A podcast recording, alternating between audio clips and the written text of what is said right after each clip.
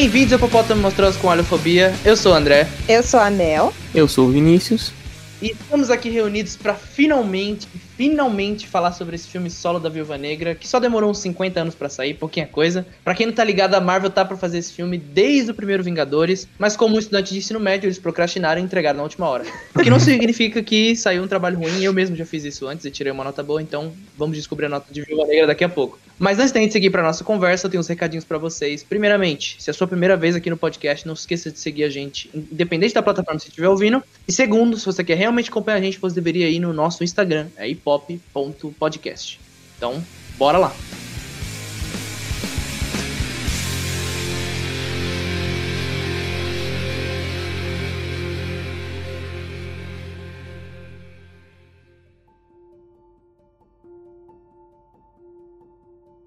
Após os eventos de Guerra Civil, Natasha Romanoff, a Viúva Negra, é forçada a confrontar o seu passado como espiã e as relações que deixou para trás muito antes de se tornar uma vingadora.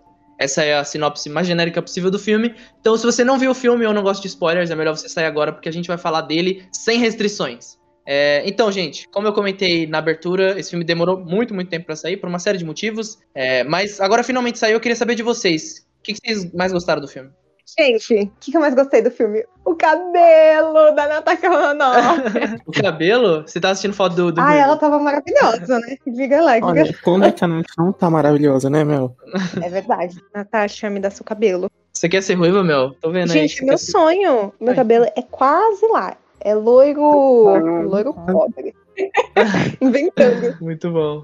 Bom, o que eu mais gostei desse filme, sem dúvida nenhuma, foi a apresentação da Helena nesse universo, porque ela que vai continuar o caminho aí da Nath, né? Então. Verdade. E posso falar com sinceridade que eu não tinha esse apego tanto pela Nath, eu acabei criando agora, mas enfim. E aí, com a apresentação da Helena, eu consegui meio que juntar, fundir esse apego que eu criei com a Nath e colocar em cima da Helena, porque eu sei que ela vai trilhar o caminho da irmã, né? É, entre aspas, né? Porque a cena pós-crédito é, eu curti dúvida. bastante. Então, assim, o meu ponto favorito desse filme, sem dúvida nenhuma, é a apresentação da Helena no universo, porque certeza que ela vai deixar até um tempo. É, ela é uma personagem bem legal. É, mas então, o que eu gostei do filme são as cenas íntimas que tem entre os personagens, tipo, as cenas de diálogo, sabe? Porque as cenas de ação são incríveis, são legais, então eles fazem um ótimo trabalho de entreter, é bem legal. Mas, sério, tipo, depois de tanto tempo de filmes de super-herói, a gente já tá meio que acostumado, então não chega a surpreender tanto assim. Mas os diálogos, quando os personagens têm tempo para sentar e conversar, isso realmente eu dou valor, sabe? Isso realmente eu acho legal. E esse filme faz bastante isso, eu gostei disso. Tipo, só as cenas deles conversando, aquela cena inteira do jantar, jantar, né? Tipo aquele quando eles sentam ali e começam a conversar todo mundo de novo, a família se reúne, é, ali para mim é onde tá o brilho do filme, é a alma do filme ali, sabe? Então eu gosto bastante dessas partes, de momentos humanos. Sim, é muito legal ver aquela cena do jantar deles juntos, porque é aquele momento que eles se encontram depois de muito tempo, sabe? E aí eles acabam Sim. refletindo um pouco nas atitudes do passado, né? Tanto da, da parte da Nath, né, que foi uma espiã, da Yalena, do Alex, né, que eu acho que é o nome do pai, se não me engano. Alexei, né? Alexei, da Melina também, todo mundo ali errou um pouquinho, né, a Nath no fato de deixar a Yalena pra trás, é, ela conseguiu fugir. É, no fim é uma família disfuncional, né, como toda boa família. toda família é disfuncional. Então... Toda família tem altos e baixos, e aquela dali... É, tem vários problemas. A que a dela é ah, bem problemática mesmo, assim, tanto que não era real. Só que é, é um ponto que ela, que ela joga na cara deles, ela fala, não era real, nada disso era real. E pra Helena era, a cena que ela manda super bem. Ela fala, não, pra mim era real. Essa era a minha família. Uhum. Tipo, ela não, ela não tava sabendo que era, sabe, faz de conta, assim. E a, e a Nath também, tipo, ela falou, tem a cena que ela conversa com a Melina, e ela fala que aquela sessão de foto que eles fizeram foi tudo no mesmo dia. E eu fiquei tipo, caralho, velho, que, que triste. E, mas ela falou que quando ela olhou os presentes, ela sabia que era falso e mesmo assim ela queria acreditar que aquilo era real. Porque ela queria ser uma criança, né? Ela queria ter uma infância normal. Então, Sim. são partes bem pesadas, assim, mas é, é legal.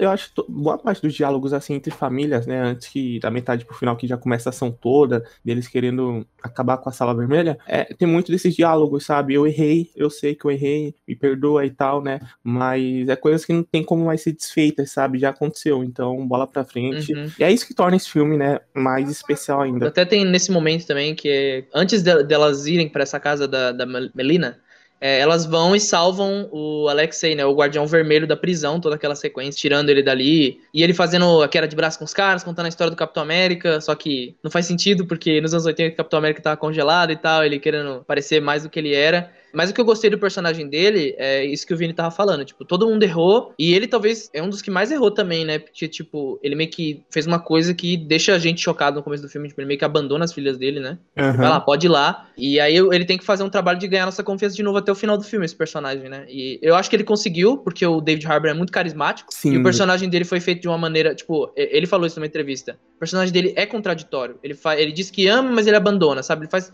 Ele é todo contraditório e ele falou que não queria fugir dessa contradição. Ele queria abraçar isso e colocar isso no personagem. Então, acho que foi assim que a gente começou a gostar dele. A gente entendeu como esse personagem funcionava. Aquele então. lance da prisão dele, né? Peitando todo mundo ali no braço de ferro. E aí eu, tipo, meu Deus do céu, porque elas vão salvar esse cara. E depois que ele, elas salvam ele, né? Você vê que ele é totalmente contrário, super brincalhão e tal. Apesar que ele tá mais preocupado com a identidade dele do passado do que, né? É, de novo essa contradição, é... né? Tipo, ele tá feliz que a filha dele conseguiu sucesso, mas ele tá com um pouquinho de inveja porque ele queria ter esse sucesso, sabe? Então fica toda hora sempre essas coisas. Muita contradição.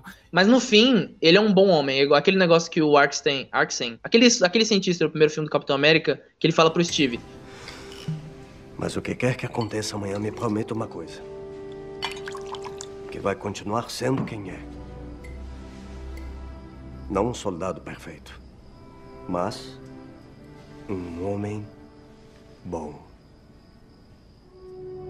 Então acho que o Alex, ele pode não ser um cara perfeito, mas ele, ele, é um homem bom, sabe? Ele quer fazer a coisa certa. Sim, sim. Tem uma questão do personagem do David Harbour que eu senti um pouco os Estados Unidos tentando abaixar a Rússia, sabe? Hum. Como sempre. Eu acho que eu senti um pouco disso na questão assim de que o personagem, por mais que ele seja ele é um bom homem, ele é um causador de problemas. Eu acho que tem um pouco disso na questão dos Estados Unidos tentando abaixar a Rússia e ele não é o Capitão América e tudo mais. Sim, é, é pode ter também, verdade. Tipo, o Capitão América é aquele ideal foda, imbatível, e do lado tem a Rússia, o cara é mais não tá na forma ideal, é, sabe? Velho, eu acho que isso sabe? combina também, porque o David Harbour falou isso também. Ele teve que imaginar como é que era a mente do Alexei nessa época. Tipo, ele cresceu com esses ideais comunistas na cabeça dele. E, mas quando começa o filme, tá lá em 1995, eles estão nos Estados Unidos, a União Soviética já praticamente se dissolveu, sabe? Não, não uhum. sobrou nada do partido. Então, até nos dias de glória dele, não, não tem nem o que ir pra frente, sabe? Tipo, é só decadência. Então, ele viu todo o sonho dele, a Rússia entrar cada vez mais em decadência enquanto ele tá na prisão. E ele tenta recuperar isso, né? Tenta trazer essa glória que nunca teve. Então, eu consigo ver um pouco desse paralelo com esse personagem. Ficou meio os incríveis, né? Uhum. Uma coisa pra caramba. Mas é legal. I've lived a lot of lives. Back together again. É, mas quando eu falei no começo que eu gostei do, do cabelo das cachoeiras, mas tem uma coisa importante nesse filme que é a estética do filme. A estética do filme é muito bem construída. Então, é, assim, no, nos, primeiros, nos primeiros minutos do filme tem aquele, aquele começo esplendoroso que eles explicam o que acontecia na Sala Vermelha, no Red Room. Eu não sei se é a tradução uhum. Sala Vermelha. Mas eles explicam sem explicar. Então tem aquela montagem rápida com várias coisas e você entende que tá rolando uma lavagem cerebral uhum, russa sim. e tal, e tipo, e tá sugando, sabe? Você entende o que tá acontecendo sem explicar. Uhum. É, a única coisa que eu, que eu achei que ia mostrar é a adolescência da Natasha dentro do, do da sala vermelha, né? É verdade. É, eu fiquei querendo saber, assim, é, qual tipo de coisa que ela enfrentou. Mostrou um pouco, teve aquelas sequências e tal, mas eu fui ver desse filme achando que era isso, porque eu não tinha visto o trailer, eu não tinha visto nada. Então eu fui ver achando que era isso, entendeu? Achando como que a Natasha cresceu. Tem aquele momento, era de Ultron, quando a, a Wanda entra na cabeça dela, aí a gente volta pra sala vermelha ah, e mostra toda aquela sequência e tal. Muito legal essa sequência, hein? É, então. O máximo que teve foi isso, assim. Eu gostei muito daquilo, daqueles flashes, né, que passa no, no início, que a Mel acabou de citar, porque eles não ficam voltando nisso, né? Ao longo da, do universo da Marvel, a gente sabe um pouco do passado da Nath, né? Então eles não explicam o que ela passou especificamente, né? Só aqueles flashes que vai passando traz a sensação do público de angústia, né, de tudo que elas passaram. E nossa, eu, eu fiquei tipo perplexo, né, como a Mel disse. Tem uma coisa do perfeccionismo também, do jeito que é, é destacado o perfeccionismo. Então, por exemplo, quando tem aquela cena do, do, espelho, a cena espelho, não do espelho, mas a cena espelho dela e da quando ela encontra a Iana, uhum. é, isso para mim mostra a cena espelho o nível de perfeccionismo que se era cobrado no Red Room. Tanto que naquelas, naqueles flashes do início mostra balé, sabe? Coisas que que colocam o perfeccionismo na, na linha, na linha. Não dá para ser daqui para baixo. Daqui para baixo você não presta, daqui para baixo você tá imperfeita. E ele, inclusive, matava as meninas imperfeitas, né? É. Então, assim, era um, um, nível assim que a gente entende por que, que a Natasha merece ser uma vingadora. Então, eu acho que constrói mais do que dizer aonde ela estava durante a Guerra Civil, mostra pra gente da onde que saiu toda a carga dela de conseguir ser quem ela é, sabe? Então. Exato. Isso. E eu acho que toda essa questão de ter a sala vermelha e essa imposição de querer que as mulheres sejam e se comportem de uma certa maneira, isso fala sobre a nossa sociedade também. Porque a gente coloca certas expectativas e certos padrões em cima das mulheres. É, as mulheres têm que ser perfeitas, têm que ser incríveis, não podem errar. É o mito da mulher perfeita, né? Igual você falou. Daqui para baixo não presta, daqui para baixo você é horrível isso acaba com todo o potencial de crescer e ter qualquer perspectiva, né? E por isso que eu acho que essa história é interessante e é relevante hoje, né? Mas a questão é assim, eu sou mulher, então eu tenho que ser dona de casa, esposa, cozinheira, professora, é. ter minha profissão, tudo isso ao mesmo tempo, e menos que isso, ter alguma é. coisa errada. E tem, é, tem que fazer isso com a perfeição master. Não. Se a mulher larga a casa para se dedicar à profissão dela, tá errado. Se a mulher larga a profissão para se dedicar à casa, tá errado também. E aí fica uma coisa assim, o nível de exigência a régua sobe muito. Então, e o legal da personagem da Nath é que ela quebrou isso, né? Ela saiu e falou: não, eu não tenho que cumprir nada disso, eu posso escolher o caminho que eu escolhi e fazer o que eu quero. Ela conseguiu essa independência dela e no filme ela é colocada para confrontar tudo isso porque ela achou que tinha colocado isso, tudo isso para trás, essas garotas estavam livres e não. Ela estava vivendo todo esse sonho e as garotas ainda continuavam presas, tanto que era a irmãzinha dela tava lá, né? E aí ela tem que voltar e fazer tudo isso. E tem até uma questão que eles usam até como tipo, é usada como piada, mas nem tanto como piada, que é o negócio da, daquela blusa, que é aquele eu esqueci o nome daquele negócio que a Helena usa, sabe? Que ela dá pra ah, Nath no final. Aquele colete. Um colete. É, um colete, exato, um colete. Então, é usado como piada porque ela fala, não, eu gostei, porque tem vários, tem vários bolsos, eu posso guardar o que eu quiser. É, e no final ela dá pra Nath e tal. É o filme tentando dar uma origem pro colete que a gente vê ela usando no Guerra Infinita, mas eu acho que vai além disso nesse filme, porque ela fala, eu nunca tive a possibilidade de comprar roupas para mim, sabe? Ela não tinha nem, nem, nem o que ela vestia, ela podia escolher. E aí agora ela tá tendo essa independência dela também. Eu achei um detalhe bem interessante. Isso é legal. Tem um apego sentimental, né, também. É. Tem uma coisa também que, eu não sei se vocês têm noção, mas a maioria das calças jeans femininas não tem bolso. Hum. Só tem um bolso falso. E a gente tem que ficar carregando bolsa. Eu não gosto de bolsa. Eu quero que a bolsa exploda. Sim. Mas onde é que eu vou colocar meu celular? No bolso de trás pra ser roubada? Não tem como, não tem bolso da frente. Então faz sentido esse coletezinho com vários bolsos, né? Com vários bolsos. É tipo assim, gente. Olha só. O que eu queria? A minha alegria, André, a minha alegria ah. é comprar um vestido, vestir o vestido, colocar a mão na lateral do vestido e descobrir que tem bolso. Nossa, é tudo que eu quero. Caramba, então tem esse detalhe também, né? Tipo, é super prático. Pode crer. Não, mas a gente tá atribuindo um significado profundo ao colete. Os caras só queriam explicar de onde que vinha o colete, né? É, gente... tipo, os caras roteiristas na Marvel. Ah, vamos dar origem pro colete igual naquele filme do Ex-Meioris Wolverine, que os caras falam, ah, vamos explicar de onde veio a jaqueta do Wolverine? É. é a gente tipo atribui isso. um valor que talvez eles nem pensaram, mas é legal isso, a gente tá preenchendo. Ah, legal. Sim. É, o nosso trabalho é fazer isso aqui, né? É, exatamente. Ah, é, e tem todo aquele negócio da Viúva Negra ser sexualizada, né? Porque todos os filmes que a Viúva Negra apareceu até esse ponto foram dirigidos por homens. E nesse filme, finalmente, ela tá sendo dirigida por uma mulher. E vocês sentiram alguma diferença nessa direção dela? O que, que vocês acharam? Ou é muito específico para vocês, tipo, sei lá, cara, é só um filme? Eu, eu, não reparei muito nisso, mas. Ela tá com menos maquiagem. Tá com menos maquiagem. Então, uma coisa que eu percebi na Capitã Marvel, que foi dirigida pelos irmãos Russo, e na Capitã Marvel, que foi dirigida é, por aquela mulher no filme original, né? No filme de origem da Capitã Marvel. Menos maquiagem. Uhum. Eu acho que tem uma coisa de naturalizar. É claro que a sexualidade, no caso da Viúva Negra, eu vejo que faz parte da personagem. Verdade. Então é tem, mas é bem menos exagerado. Eu senti que é menos exagerado. A roupa dela é muito menos exagerada. Na, no nome Viúva Negra, se eu não me engano, na verdade, posso estar errado. O, o, o animal, a aranha, quando ela tem uma relação sexual com o parceiro, ela mata ele logo isso. depois. Acho que tem Exatamente, é isso mesmo. Por isso que eu acho que a sexualidade faz parte da personagem. Mas é, nesse filme eu senti a diferença de estética no sentido da maquiagem carregada, o cabelo sempre perfeito, cabelo de Playmobil, ela mexia, dava cambalhota, o cabelo dela caía perfeito, sabe? Essas Sim. coisas.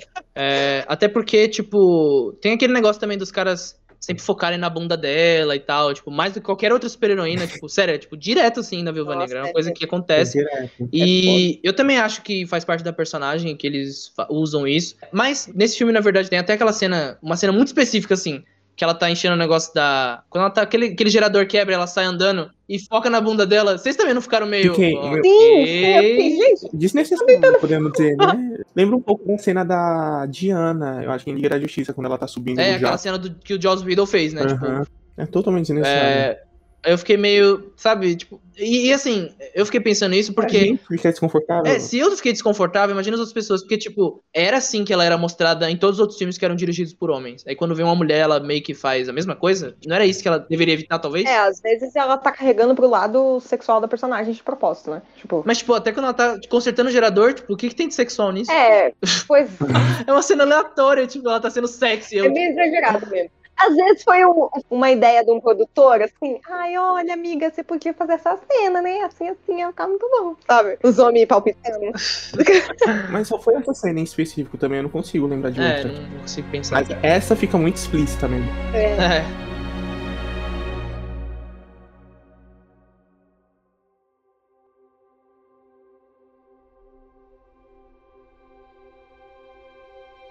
uma coisa, na verdade, que eu, eu adorei a química da Scarlett Johansson com a Florence Pugh. Acho que as duas são ótimas. E gostei da relação da, das duas também com o David Harbour interpretando o Guardião Vermelho. Então eu gostei desse trio, assim. Quando a Melina chega, a Rachel, a atriz que interpreta ela, é Rachel Weisz, ela é uma boa atriz, é incrível. Eu gostei da personagem dela porque ela tá, continua trabalhando com ele e tal, eles não sabem se podem confiar nela. Eu gosto de ter essa desconfiança, a pulga atrás da orelha. Mas eu fiquei com um pouco em, em dúvida, assim, tipo, como as coisas aconteceram pra personagem dela, tipo quando eles chegam, ela tá torturando porcos, e eu fiquei super triste pelos porcos, mas principalmente é, ela continua torturando essas meninas. Tanto que a Helena fala: Você tava me torturando também, eu era uma dessas garotas. E ela não parece demonstrar nenhum tipo de remorso sobre isso. E eu fiquei tipo: Caramba, isso é bem sombrio, bem sério. E aí, beleza, ela decide ajudar eles, né? No final, prender a sala vermelha, é, pegar eles lá e levar direto pro Ross, né? Esse era o plano deles ela ia ser presa, né? Se, se descesse lá e desse tudo certo. Aí do nada ela, ops, destruía todas as evidências que ela. Ela que explode o negócio para cair. Pode ops, explodir aqui. Toda a prova, todas as evidências que tinha que eu ajudei essa organização criminosa a torturar mulheres, milhões de mulheres, foram apagadas. Então, sei lá, eu fiquei meio. Deu tudo certo para ela, é, né? É, é, verdade. Todo mundo, todos os caras lá morreram, os vilões, e ela continuou torturando, tá, beleza, tá ótima. deu tudo é. certo. Sei lá, eu fiquei pensando é, nisso. É, então, parando pra pensar, né? Acho que a Melina viu que, sei lá, ela ainda tem um apego pelas meninas, eu não sei. Acho que às vezes ela tem uma contradição parecida com o Guardião Vermelho. É uma coisa meio em cima da, do muro, assim. Sabe? E eu acho que talvez isso possa voltar no futuro, porque a Melinda, nos quadrinhos, ela é uma vilã. Ela é uma vilã da Viúva Negra. E ela tem o melhor nome de vilã de todos os tempos, que é Iron Maiden. Excellent! Mas por que será que ela não foi tratada como uma vilã, assim?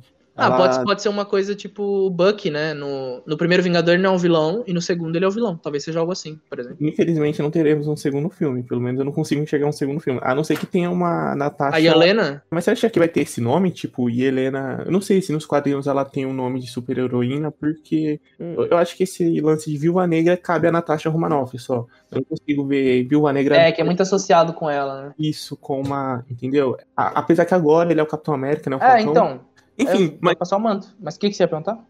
O lance do treinador encontrar a Natasha quando acaba o combustível do. do... Como que é o nome daquele negócio? É... Ah, tá, do gerador. Isso, gerador. Acabou, quebrou o gerador, ela vai pegar o um novo, e aí o treinador encontra ela no meio do caminho. Isso, e aí ela aparece do nada. É um negócio que não fica muito. Pelo menos eu não lembro de como ter sido isso. Ela sabia, né? Isso, como ela encontrou a Nath com aqueles antídotos, né? E aí, ela nem queria a Nath, né? A Nath. Ah, não, ela, ela, rastreia, né? Ela rastreia os antídotos, não é isso? Tanto que ela olha assim no carro e ela, ah, encontrei. Então, eu acho que a máscara mostra onde tá. Não, que a máscara realmente tem um momento lá na ponte que a ah, máscara. Máscara. A máscara conseguiu encontrar justamente na hora que a Nath saiu. Ela não encontrou lá na caixa. Não, mas foi o encontro, o momento. Tipo, ela tava vindo, aí a Nath tava saindo e ela encontrou ela no meio do caminho, eu acho. Acho que ela, se a Nath então. tivesse ficado lá, ela. É, acho que se a Nath tivesse ficado lá na cabana, ela ia encontrar ela lá. Ia ser isso. Mas é engraçado, legal que você falou da, da treinadora. Não sei se eles traduziram o nome. Vini, você assistiu dublado? Eu assisti dublado, foi no como, cinema. Como é que foi? Cara, a dublagem estava perfeita, velho. Eu não tenho o que dizer. Eu amo coisa, filmes, séries dublados. Então, mas eles traduziram o gênero, colocaram treinador ou deixaram treinador? Treinador, ficou treinador. Treinador. Não, não fica explícito. É, é, porque em inglês não tem gênero, né? Tipo, é Taskmaster, é. pode ser homem ou mulher, fica bem aberto. Mas como no Brasil tem esse gênero atribuído ao nome, eu fiquei pensando nisso, porque tem a reviravolta no final de que a filha do Dracoff, que ela mata, né? A uhum. Antônia, tá viva e ela é o Taskmaster. Não sei se vocês estão familiarizados com esse personagem dos quadrinhos, né? O treinador. É, eu nem sou tanto familiarizado com ele nos quadrinhos, é mais pelos desenhos e videogame. Ele aparece em todo lugar, ele tá ganhando bastante popularidade nesses últimos anos. E eu vi na internet que as pessoas estão odiando esse personagem. Ai, André, sai no Twitter. Não, eu descobri que as pessoas odiaram o treinador por causa que eu entrei no Twitter e eu vi, nossa, destruir o personagem, nossa, que merda. É, eu falei, caramba, eu tinha gostado da reviravolta, foi legal. Calma, gente, né? É, porque no, nos quadrinhos é um cara, né, o Tony Masters, e ele ele tem esse poder desde que ele nasceu, de olhar para olhar as coisas, essa memória fotográfica e saber copiar os movimentos e lutas das pessoas. Mas acho que para essa história eu gostei do que eles fizeram aqui, sabe? Eu não acho que destruiu nem um pouco o personagem, acho que funciona super bem. Eu não acho que estragou o personagem, eles adaptaram. Então, para mim, o personagem ficou muito realístico. É, mas eu acho que era esse negócio das pessoas terem uma certa expectativa, o querer que fosse o personagem como ele é nos quadrinhos, porque nos quadrinhos ele é um mercenário mesmo. Tipo, você contrata ele, ele vai fazer um job para você, lutando contra um super-herói e tal. É, é isso, mais ou menos. E no filme não é isso. Então eu acho que foi isso que as pessoas não, não curtiram tanto. Mas, tipo, dá para usar esse personagem com ele sendo mercenário. Tipo, é só dar essa máscara para qualquer cara com, sabe, mercenário. Pronto, você resolveu. Já, já, que a coisa é a máscara, né? E o que, que, vocês acharam dessa reviravolta? Vocês acharam desse personagem? Vocês gostaram? É, então, essa questão do treinador, cara, eu achei assim. Eu achei covarde. Achei covarde. Porque eu tinha falado Caraca, eles deram um passado sombrio pra, pra Natasha, velho. Uhum. Eles deram um passado sombrio pra ela. Eles colocaram ela, matou uma criança pra entrar uma criancinha. na Anakin Skywalker. Exatamente que eu lembrei. Eu, caraca, Anakin mano. Skywalker. Perdi tudo. Aí lá no final, ah não, peraí, ela tá viva. Foi tipo assim, ah, a Viúva Negra não é tão má assim. Ela não mata criancinhas. É, é ainda pra mim. Achei ela ainda covarde. Não, eu, eu, eu, eu, entendo, eu consigo ver dessa maneira também, mas eu gostei da metáfora de, tipo, o passado dela tá literalmente atormentando ela, seguindo ela o filme inteiro. Eu gostei dessa metáfora. E essa menina também perdeu o controle, sabe? Então a Nath tentando fazer de tudo para se livrar desse passado e buscar a independência dela, meio que condenou uma criança a viver essa vida sem livre-arbítrio também. E eu gostei é, disso. É, é, uma, é interessante, mas eu acho que assim, é, eles chocaram para depois tirar o choque. Eles, ela podia ser adulta quando aconteceu Budapeste. Ela podia já ser adulta e depois estar tá um pouco mais velha. Só que eles quiseram colocar ela criança para ter o choque. Pra gente ficar, meu Deus, matou uma criança. o choque, é. Aí eu fiquei é. assim, mano. É, que, é que, é que tava sabe? sempre lá, né? Tipo, tem aquela cena clássica do Loki no Vingadores 1, quando ele revela que o Barton contou todo o passado da Viúva Negra, e ele joga na cara da Natasha. Ele fala, a filha do Drake, sei lá o que. Tava sempre lá. Só que agora eles é bateram o martelo, ó. Foi assim que aconteceu. Ai, eu fiquei tão feliz de ter explicado esse negócio de Budapeste, porque toda vez ela ficava falando, falando, e a gente não sabia o que tinha acontecido. É porque no filme explica, né, que foi a missão que fez ela chegar na Shield, né, serem promovidos. Então. É.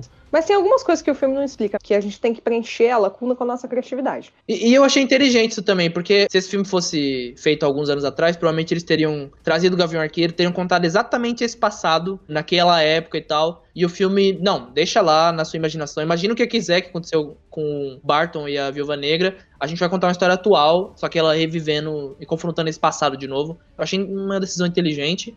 Inclusive, inclusive, essa cena envelheceu um pouco mal, né? Ela fala, ah, isso aqui me lembra Budapeste. Ah, aquele dia que você matou uma criança?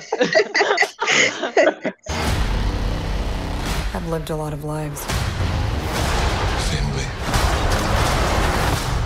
Back together again. Pra mim, esse filme esvaziou muito, muito a cena que a Natasha morre. Hum. Por quê? Porque o, o, o Clint vai se jogar e aí ela fala: Não, não, não, você tem família. Aí, peraí, você tem família também, minha filha. você também tem família. Então, eu acho que ficou uma coisa assim, para mim, a Nath era a loba solitária. Uhum. E beleza. Eu, e aí, para mim, assim, eu não gostei dela ter ido no lugar do Clint, porque eu não tô nem aí pro Clint. E tô aí pra ela. E aí, eu fiquei meio assim, eu não gostei dela ter, dela ter ido.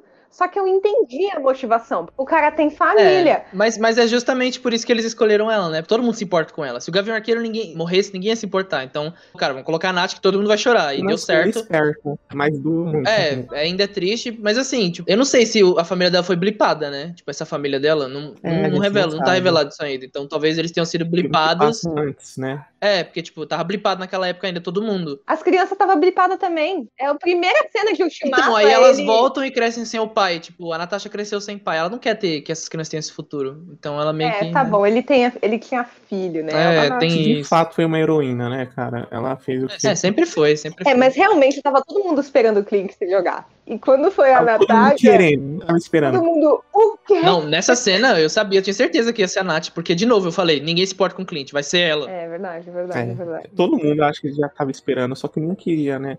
É, então, é aquele medo de tipo, ah, não quero que aconteça, mas vai, mas vai rolar. É, eu acho que já caminha um pouco pro final, que é. O filme, ele passa. A gente passa muito tempo descobrindo muita coisa sobre a, a Natasha. Eles dão muita coisa, botam muita coisa pra gente construir essas relações, essas pessoas.